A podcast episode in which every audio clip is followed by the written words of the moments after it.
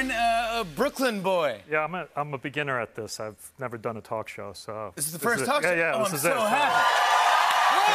Welcome, welcome, welcome. Uh, I'm so happy to have you here. I Thank have a thousand questions for you, but we'll get right to it. Uh, a, a director always in your vision growing up? Oh, I didn't know what a director was growing up in Brooklyn. It was like no, no, clue. It was a, clue. di- it was a different time. When did you get the, the bug or go like, hey, this might be something that I'm good at? I um, I actually went to Kings Plaza in Brooklyn for any Brooklyn people, and uh, Yeah. the film I wanted to see was sold out, and there was like another film with a kind of goofy guy with a Brooklyn hat, and I walked into Spike Lee's She's Gotta Have It, Yeah. and it was just like I had never seen anything like that. So it's sort of like, oh, someone from Brooklyn can do something in this world, and it Yeah. kind of opened my eyes. No. And then Yeah. you go, okay, so I'm going to do that. and then you go, uh, what, what, what happens next? You go, Well, I sort of followed a path back then. There weren't like film schools everywhere, so I kind of had to figure it out. And Yeah. uh, eventually, I was like, "What is the cheapest thing I can make?" And uh, I raised money uh, going out to everyone I knew, asked them for 100 bucks each, with the promise if the film made money, they'd get 150 bucks back. So that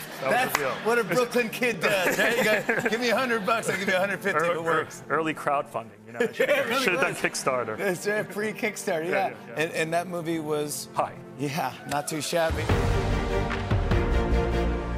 Ihr hört Katz, den kritischen Film-Podcast, heute mit Christoph Dobitsch. Hallo. Lukas Bawenschik. Einen wunderschönen guten Tag. Und ein neues Special steht an. Wir sprechen über die Filme von Darren Aronofsky. Ich bin Christian Eichler. Hi.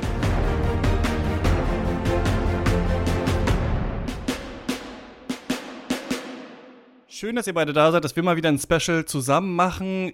Oft von einem dieser Regisseure, an dem man noch gute oder fragwürdige Erinnerungen so aus der eigenen Jugend hat. So war es bei mir auf jeden Fall mit Aronofsky, wo ich dachte, ah, jetzt kommt The Whale, dann können wir ja jetzt noch mal über den reden, können wir noch mal hier die Filme besprechen und ich weiß nicht ganz, ob das eine gute oder eine schlechte Idee war. Das müssen wir, glaube ich, äh, jetzt hier zusammen erörtern. Ähm, Christoph, schön, dass du wieder da bist. Weißt du noch, wann du das erste Mal ähm, den Namen Aronofsky äh, gehört oder dir gemerkt hast? Weiß ich tatsächlich noch äh, sehr lebhaft, weil äh, der erste Film, den ich von ihm gesehen habe, damals Requiem for a Dream war. Relativ nah an seinem Release, also 2000 ist er rausgekommen und ich muss ihn auch 2000, 2001 gesehen haben. Ich war total weggeblasen und das war genau halt die Zeit, in der ich halt auch angefangen habe, mich so richtig für Filme zu interessieren und auch Filme zu machen. Und dann habe ich halt geguckt, wer hat Requiem for Dream gemacht. Aha, Aronofsky heißt der Mann, der hat noch einen anderen Film und in den alten Zeiten, wo es noch irgendwie Videotheken gab und wo manche Sachen schwer zu bekommen waren. die Steingolems die Welt regiert Ja. haben. genau. Als, als die noch eben auf allen äh, Servern saßen und Streaming in ferner Zukunft war, war es gar nicht so leicht, seinen anderen Film zu bekommen, aber den habe ich mir geholt und war unglaublich gespannt, was der als nächstes macht. Also Requiem for a Dream war wirklich ein Aha-Erlebnis und das war einer der Regisseure, dessen Karriere ich ab dahin verfolgen wollte. Bei mir war das auch so, dass das äh, jemand war, den ich so eigentlich durch sein ganzes Schaffen fast live ein bisschen später äh, begleitet habe, auch so ein bisschen ohne es zu wissen. Also ein Name, der immer wieder aufgetaucht ist. Ich weiß auch noch, das war zu Schulzeiten, als irgendjemand äh, natürlich dann den Satz gesagt hat, ja, Requiem for a Dream, den müssen wir un unbedingt gucken. Und da hat man sich das angeschaut und erst fing das an wie so eine Slacker-Komödie und dann natürlich äh, wissen wir alle, auf was das hinausläuft und war beeindruckt, aber auch verstört. Ich weiß noch, damals hieß es so, das ist der krasseste, düsterste Film überhaupt und so. Also natürlich völliger Quatsch, aber man hat das damals irgendwie so halt gedacht. Und dann, finde ich, ist der immer wieder aufgeploppt. Also dann habe ich irgendwann The Fountain halt gesehen und dann so, ah, okay, Aronofsky, hm, keine Ahnung, okay. Und dann irgendwann damals Auslandsjahr in Indien, wir erinnern uns alle, äh, The Wrestler äh, geschaut damals und dann so, ah, Aronofsky. Und ich glaube, so richtig geklickt hat es erst bei Black Swan, als ich auch, ich war mit meiner Ex-Freundin in ähm, Polen ihre Oma besuchen und es lief irgendwie ein Film im Kino, Black Swan gucken wir und dann so richtig, ah, Aronofsky und dann so langsam verstanden, stimmt, das ist ja der. Und fand das auch interessant, weil die Filme auch ja irgendwie unterschiedlich sind, aber dann hat er mich auch ziemlich verloren eigentlich. Aber ich wollte noch mal gucken, ob diese Flamme, die damals so ein bisschen gelodert hat zumindest, ähm, vielleicht auch noch heute zu entfachen ist. Lukas, wie äh, ist es bei dir? Ja, ich finde das ganz bemerkenswert, äh, bemerkenswert. Und es zeigt sich ja wieder, dass ja Filme auch einfach Popkultur sind und dass man manchmal, wie bei Rockmusik oder vielleicht bei Comedy, auch so dieses Phänomen hat von, muss man vielleicht dabei gewesen sein. Denn mhm. ich bin jetzt nicht substanziell jünger als ihr, aber zumindest genug, dass ich als ersten Film erste Fountain gesehen habe und ich habe überhaupt nicht diese mhm. nostalgische, konnektive Beziehung mhm. zu jemandem wie Darren Aronofsky, sondern ich habe den dann irgendwann wahrgenommen und gerade als ich mich dann stärker für Filme interessiert habe, habe ich dann auch über die Zeit alles gesehen. Also hier war jetzt kein Film für mich neu, bis auf seine frühen Kurzfilme. Aber ich habe das immer mit so einer anderen Zeit und mit einer anderen Art von Cinephilie in Zusammenhang gebracht. Also ich habe dieses Requiem for a Dream Poster immer in meinem Kopf so neben Guy Ritchie und Christopher Nolan und vielleicht die Boondock Saints gehängt und konnte da nie so richtig viel mit anfangen. Und ähm, ich glaube, ich habe jetzt heute eine interessantere oder eine umfassendere Perspektive auf ihn als Filmemacher, aber äh, ganz kann ich das nicht ablegen, dass mir einfach dieser impulsive Moment fehlt. Also ich glaube, er ist ja auch sehr stark einfach mit Jugendkultur in dem Moment verbunden gewesen. So wie ein Regisseur wie vielleicht Danny Boyle in Großbritannien mit so einer neuen Welle von britischer Kultur zu tun hat, hat er irgendwie auch sicher mit dieser Indie-Welle in den USA zu tun, für die ich einfach zu spät dran gewesen bin. Und ich glaube, das macht total großen Unterschied. Ja, ja also kann ich gut Ich hatte auch tatsächlich das Requiem for Dream Poster damals in meinem Zimmer. Sag ich äh, doch, das ist ja nicht aus genau, der Luft gegriffen. Genau. Ja. Das habe ich auch äh, stilgerecht eben über den Fernseher gehangen, weil da wieder das riesige Auge drauf, was sozusagen zurückgeguckt hat, äh, wenn du Filme gesehen hast. Ähm, und äh, ich erinnere mich auch noch, als ich dann meinen ersten eigenen Kurzfilm als Regisseur ähm, gedreht habe. Da gab es einen kleinen Zeitungsbericht darüber und äh, da hat der Lokalredakteur quasi geschrieben, dass das äh, die Wandheiligen uns angeblickt haben. Also dass quasi an meinen Wänden die Poster von Regisseuren äh, hingen, die eindeutig Einfluss auf meinen ersten Kurzfilm hatten. Also ja, war halt wirklich ein, Zeitgefühl dabei zu sein. Wer hing daneben noch? Äh, da hing auf jeden Fall noch 2001. Genau, genau. 2001. äh, ich war auch früher mal in deiner genau. Wohnung, vielleicht habe ich es auch deswegen einfach noch im Kopf. genau, oh, ja. stimmt, die habe ich, also ein paar, ein paar davon, genau, richtig. Also ähm, 2001 äh, Space Odyssey, ich hatte äh, ein Eraserhead-Poster damals äh, noch drauf. Für Nolan war es tatsächlich noch zu früh. Und ich glaube tatsächlich einfach so als äh, Mainstream-Nostalgiker-Gegengewicht gab es ein Star Wars-Poster. Also das war so Kubrick, äh, Lynch, Aronofsky, so, so Odd One Out. Ein du bist bisschen. einfach Dawson aus Dawson's Creek. Es ist einfach krass, ja. ich habe es nie gesehen. Wie endet es nicht schlecht mit ihm? Will er Regisseur werden und dann schafft er es nicht oder so? Ich habe noch irgendwo hat jemand geschrieben, dass es eigentlich witzig ist, dass in The Fablemans von Spielberg, jetzt habe ich ihren Namen vergessen, mhm. aber ähm, die alte Liebschaft ja von Dawson's ähm, äh, Creek halt äh, mitspielt äh, und Dawson ist halt so der größte Steven Spielberg-Fan halt ah. so. Und ist so der, quasi der typische so Filmfan, der selber auch Filme machen will, so mhm. ungefähr. Ja. ja. Genau.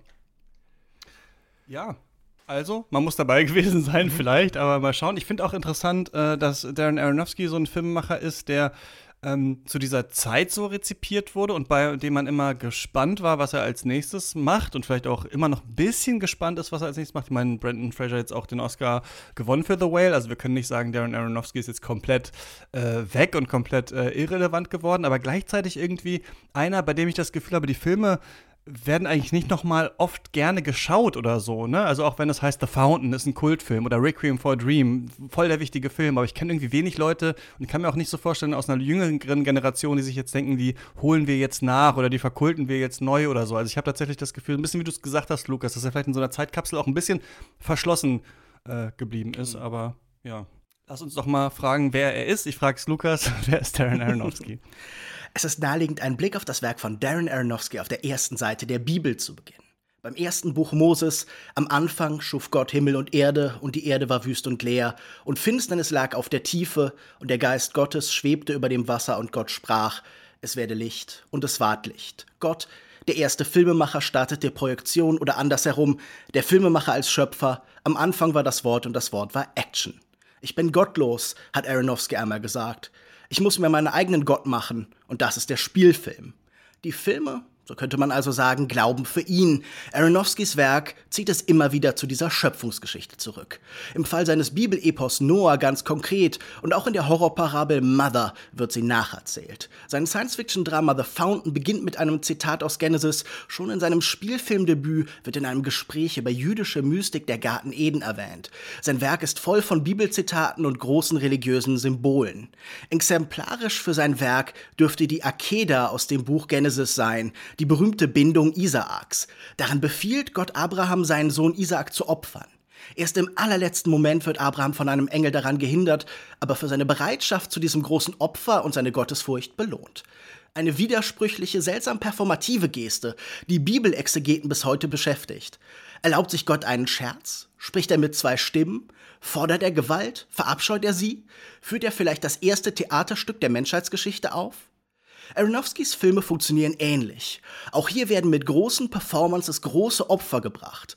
So viel Spoiler muss erlaubt sein, seine Tragödien enden selten glimpflich für ihre Hauptfiguren, die meist schon im Titel genannt werden. Für die Mutter, für den Wal, für den Wrestler oder für den schwarzen Schwan, halb Menschen, halb Ideen. Es findet irgendeine Form von Tod statt, ob symbolisch oder ganz konkret, ob sicher oder ungewiss. In Black Swan wird die Geschichte von Tschaikowskis Schwansee so nacherzählt. Devastated, the white swan leaps off a cliff, killing herself, but in death finds freedom. Im Tod oder in der Bereitschaft dazu, die Freiheit zu finden, das ist sicher auch ein Thema von Darren Aronofsky. Auf das Ende folgt fast immer eine Art Wiedergeburt. Regenbogen nach der Flut und ein aufreißender Himmel. Sein Kino enthält fast so viele Weiß- wie Schwarzblenden, denn zuletzt geht es oft ins göttliche Licht. Es bleibt dann meist eine Ambiguität. Im entscheidenden Moment können wir nicht mehr zuschauen, Gott sieht, aber wird nicht gesehen. Davor stehen in der Regel ganz biblisch Passionsgeschichten. Aronofsky lässt seine Figuren leiden. Er macht zweifellos Körperkino. Ein Buch über ihn von der Autorin Taja Lane trägt den Titel Bodies in Pain. Es werden Löcher in Köpfe gebohrt und Herzen aus der Brust gerissen. Reißzwecken, Scherben, Stacheldraht wie Dornenkronen und Tackernadeln bohren sich in Fleisch. Blumen und Federn brechen durch die Epidermis ans Licht. Körper werden grausam diszipliniert oder werden zu massiven Panzer für gebrochene Herzen. Sie drohen aufzugeben, sie werden an den Rand getrieben. Menschen verlieren Gliedmaßen, Fleisch wird zerschossen, zerschnitten, zerrissen und sogar verspeist. Das ist mein Leib, der für euch hingegeben wird. Im Moment der Zerstörung wird der Körper jedoch etwas Neues, oder wie Thomas Groß schreibt, in schlussendlicher Überwindung durch Selbstzertrümmerung liegt allein ihre Hoffnung auf Erlösung.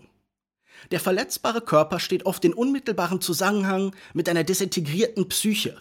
Aronofsky studiert Charaktere und verknüpft ihren Blick oft mit dem des Films. Es sind Geschichten von Ambition und Obsession, Geschichten von Hin- und Selbstaufgabe. Die Figuren werden bestraft und bestrafen sich selbst. Sie leben mit Schuld und Zweifel. Sie wollen anders werden, als sie sind. Glücklicher, mächtiger, berühmter, wissender, schöner, perfekter. Wie Junkies jagen sie ihre Erfolge, Körper werden süchtig, nach Heroin, nach Wissen, nach Essen oder sogar nach Glückskeksweisheiten wie in seinem Studentenfilm Fortune Cookies. Diese tragischen Gestalten sind, wie im Film Pi angemerkt wird, Icarus-Figuren. Sie verglühen. Darren Aronofskys Genesis beginnt am 12. Februar 1969 in Brooklyn. Seine Eltern sind Lehrer und erziehen ihn, wie er beschreibt, eher halbherzig jüdisch. Beide sind in seinen Filmen in kleinen Gastrollen zu sehen. Er wächst nahe dem Manhattan Beach auf und seine Figuren zieht es immer wieder zu den Piers dort, die bei ihm ein klares Symbol für die Kindheit und verlorene Unschuld sind. Der Mythos Coney Island. Gerade seine frühen Filme sind von dem New York geprägt, in dem er aufwächst. Er liest Bücher und Comics, er malt und schreibt, er versucht sich sogar als Graffiti-Künstler, er schaut Filme wie Saturday Night Fever und erlebt Disco und die Entstehung von Hip-Hop in dieser Zeit mit. Vor allem aber schaut er Fernsehen. Meine Mutter hat mich vor den Fernseher gesetzt, damit ich Ruhe gab. Nach 18 Jahren bei nahezu 8 Stunden TV-Konsum täglich hatte ich meine kulturelle Prägung, erzählt er. Die Erfahrung dieser Jugendzeit schlägt sich vor allem in seinen frühen Kurzfilmen wieder. Er studiert in Harvard Film- und Sozialanthropologie. Mit seiner Abschlussarbeit Supermarket Sweep gewinnt er 1991 erste Auszeichnung. Im selben Jahr entsteht Fortune Cookies, basierend auf einer Geschichte von Hubert Selby Jr. Aronofsky setzt seine Ausbildung am American Film Institute fort, wo er 1993 seinen zweiten Kurzfilm Protozoa entstehen lässt. Darin taucht eine Figur auf, die täglich stundenlang Fernsehen guckt. Außerdem wird über die Sucht nach Essen, Drogen und Sex diskutiert. Ein Vorbild für spätere Filme. Die Slacker No Future Grunge Attitüde der Generation X prägt Aronofskys frühe Filme. Protozoa als vorlebendige Eizeller sind seine Figuren hier. Protozoa wird er auch seine Produktionsfirma nennen, die er 1997 gründet. Dort entsteht 1998 sein Spielfilmdebüt Pi über einen paranoiden Mathematiker auf der Suche nach der Weltformel, der langsam im Wahnsinn versinkt. Beim Sundance Film Festival wird er als bester Regisseur ausgezeichnet. Wie später oft sucht der New Yorker die richtige Bildsprache für die individuelle Erfahrung seiner Figuren. Er ist laut eigenen Angaben immer auf der Suche nach einem visuellen Stil, der aus der Geschichte geboren wird. Von Pi bleiben neben kontrastreichem Schwarz-Weiß, schnellen Schnitten und einer erdrückenden Drum-and-Bass-Soundlandschaft von seinem langjährigen musikalischen Partner Clint Mansell vor allem die Snorri-Cam-Einstellungen in Erinnerung, also eine am Körper fixierte und auf das Gesicht der Darsteller gerichtete Kamera, auf die Aronofsky immer wieder zurückgreifen wird. Die Welt scheint sich um ein statisches Gesicht zu bewegen. Ohnehin ist sein Kino auch eins der Gesichter. Dem American Cinematographer sagt er, für mich ist die Nahaufnahme eine der größten Erfindungen des 20. Jahrhunderts. Sie aber erlaubt dem Publikum, in einem dunklen Raum zu sitzen und in die Augen einer Person zu starren, ohne sich dabei seltsam zu fühlen. Auch etwa in seinem zweiten Film Requiem for a Dream aus dem Jahr 2000, Aronofskys endgültiger Durchbruch, der seine Premiere in Cannes feiert. Seine zweite Hubert Selby-Adaption erzählt von vier Menschen, die jeweils auf ihre Weise an ihren Süchten zugrunde gehen. Ellen Burstyn wird als beste Hauptdarstellerin bei den Oscars nominiert. Aronofskys große, intensive Darbietungen bieten sich oft für Preise an. Die Welt dieser Figuren belebt er mit Jumpcuts, mit Timelapse-Effekten und hektischen Konsummontagen. Splitscreen trennt sie, ausschweifende Fantasiesequenzen brechen aus ihnen heraus. Aronofsky hat über die 25 Jahre seiner Karriere in Anführungszeichen nur acht Spielfilme gedreht, aber eben auch viele produziert. Er hat Drehbücher, Romane und Comics geschrieben. Als 2006 sein dritter Spielfilm The Fountain erscheint, hat er in der Zwischenzeit unter anderem an einem Batman-Film gearbeitet, aus dem dann Christopher Nolans Batman Begins wurde.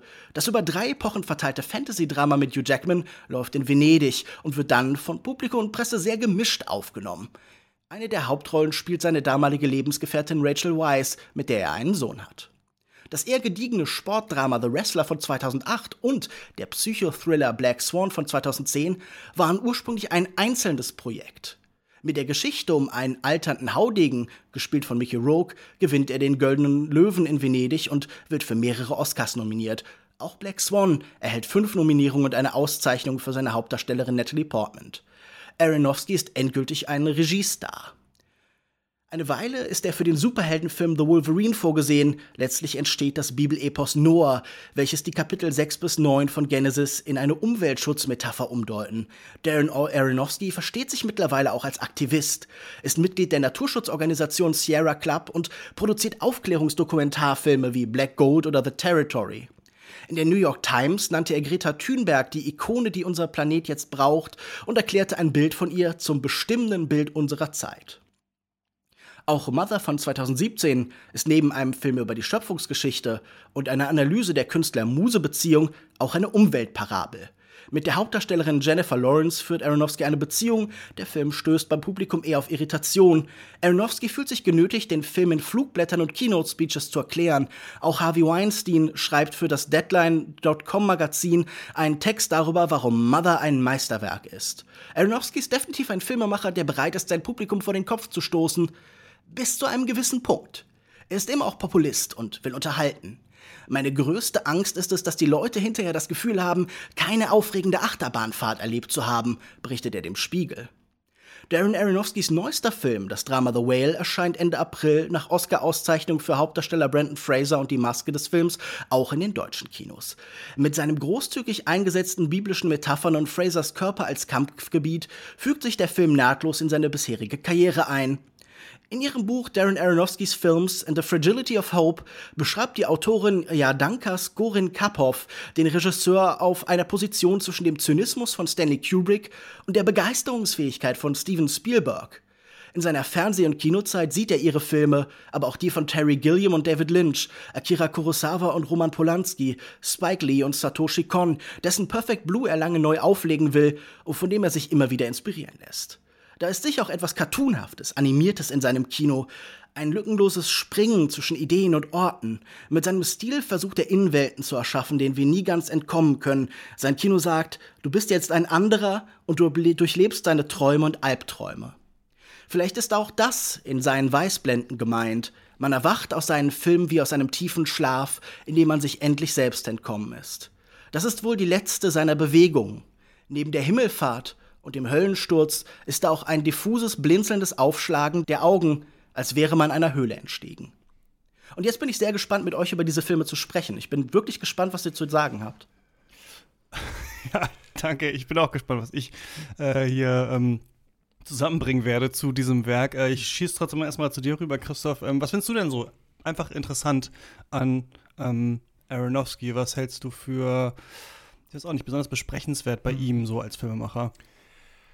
Also da ich tatsächlich eben mit Requiem for a Dream gestartet habe, mochte ich natürlich erstmal seine Visualität. Da werden wir sicherlich das eine oder andere Wort verlieren, wie der das schafft, einfach durch Bildsprache, auch durch Schnitt und Sounddesign Emotionen zu vermitteln, die manchmal seinen Figuren verwehrt bleiben. Also dass äh, die Personen gar nicht so interessant sind, aber dass wir quasi durch die technische Umsetzung trotzdem oft die Möglichkeit haben, nah an den dran zu sein. Und das andere, was ich damals als Teenager super spannend fand und äh, in, inzwischen ein bisschen abgekühlter sehe, ist eben, dass ich gerne Filme zum Entschlüsseln hatte, dass ich gerne Filme gesehen habe, wo ich danach einfach so ein kleines Diagramm zeichnen konnte, so von, ah ja, hier, da, da ist die Meinung, da ist die These und so weiter und so fort, ist halt was, was man irgendwie als äh, junger Mensch oder als Mensch, der sich gerade mit Filmen auseinandersetzt, egal in welchem Alter, einfach macht, einfach gerne macht, weil es einen auch trainiert. Und ich glaube, das macht einen Aronofsky relativ leicht, weil er einerseits sagt, hier ist ganz viel Kryptisches, hier ist ganz viel, worüber ihr nachdenken könnt, aber andererseits ist es halt nie so kryptisch und so tief, dass man ja, selbst als, als Filmanfänger sozusagen gegen eine Wand läuft. Und manchmal wird es besser bei mir klappen, manchmal schlechter, insbesondere auch bei diesen zweiten oder dritten, vierten, fünften Sichtungen. Aber das waren eben die Punkte, die mich damals sehr angesprochen haben. Mich spricht das auch immer noch ein bisschen an, muss ich sagen. Also ich finde irgendwie manchmal das irgendwie ganz witzig, auch wenn man die noch sieht, dass es so klar philosophisch sein möchte auf so eine mhm. Art und dass es so dolle dann mit der Metaphernkelle kommt und dass wir es dann noch dreimal hintereinander sehen ungefähr, wo das vielleicht hin will, obwohl nicht immer ganz klar ist, was ist es. Ne? Also ich glaube, jeder mhm. Film, für jeden Film kann man so eine ganz billige Interpretation nehmen, man sagt, ja, da geht es um Naturschutz, da geht es um dies, da geht es um das, dann kann man vielleicht eine, die noch ein bisschen mehr um die Ecke ist, sich überlegen.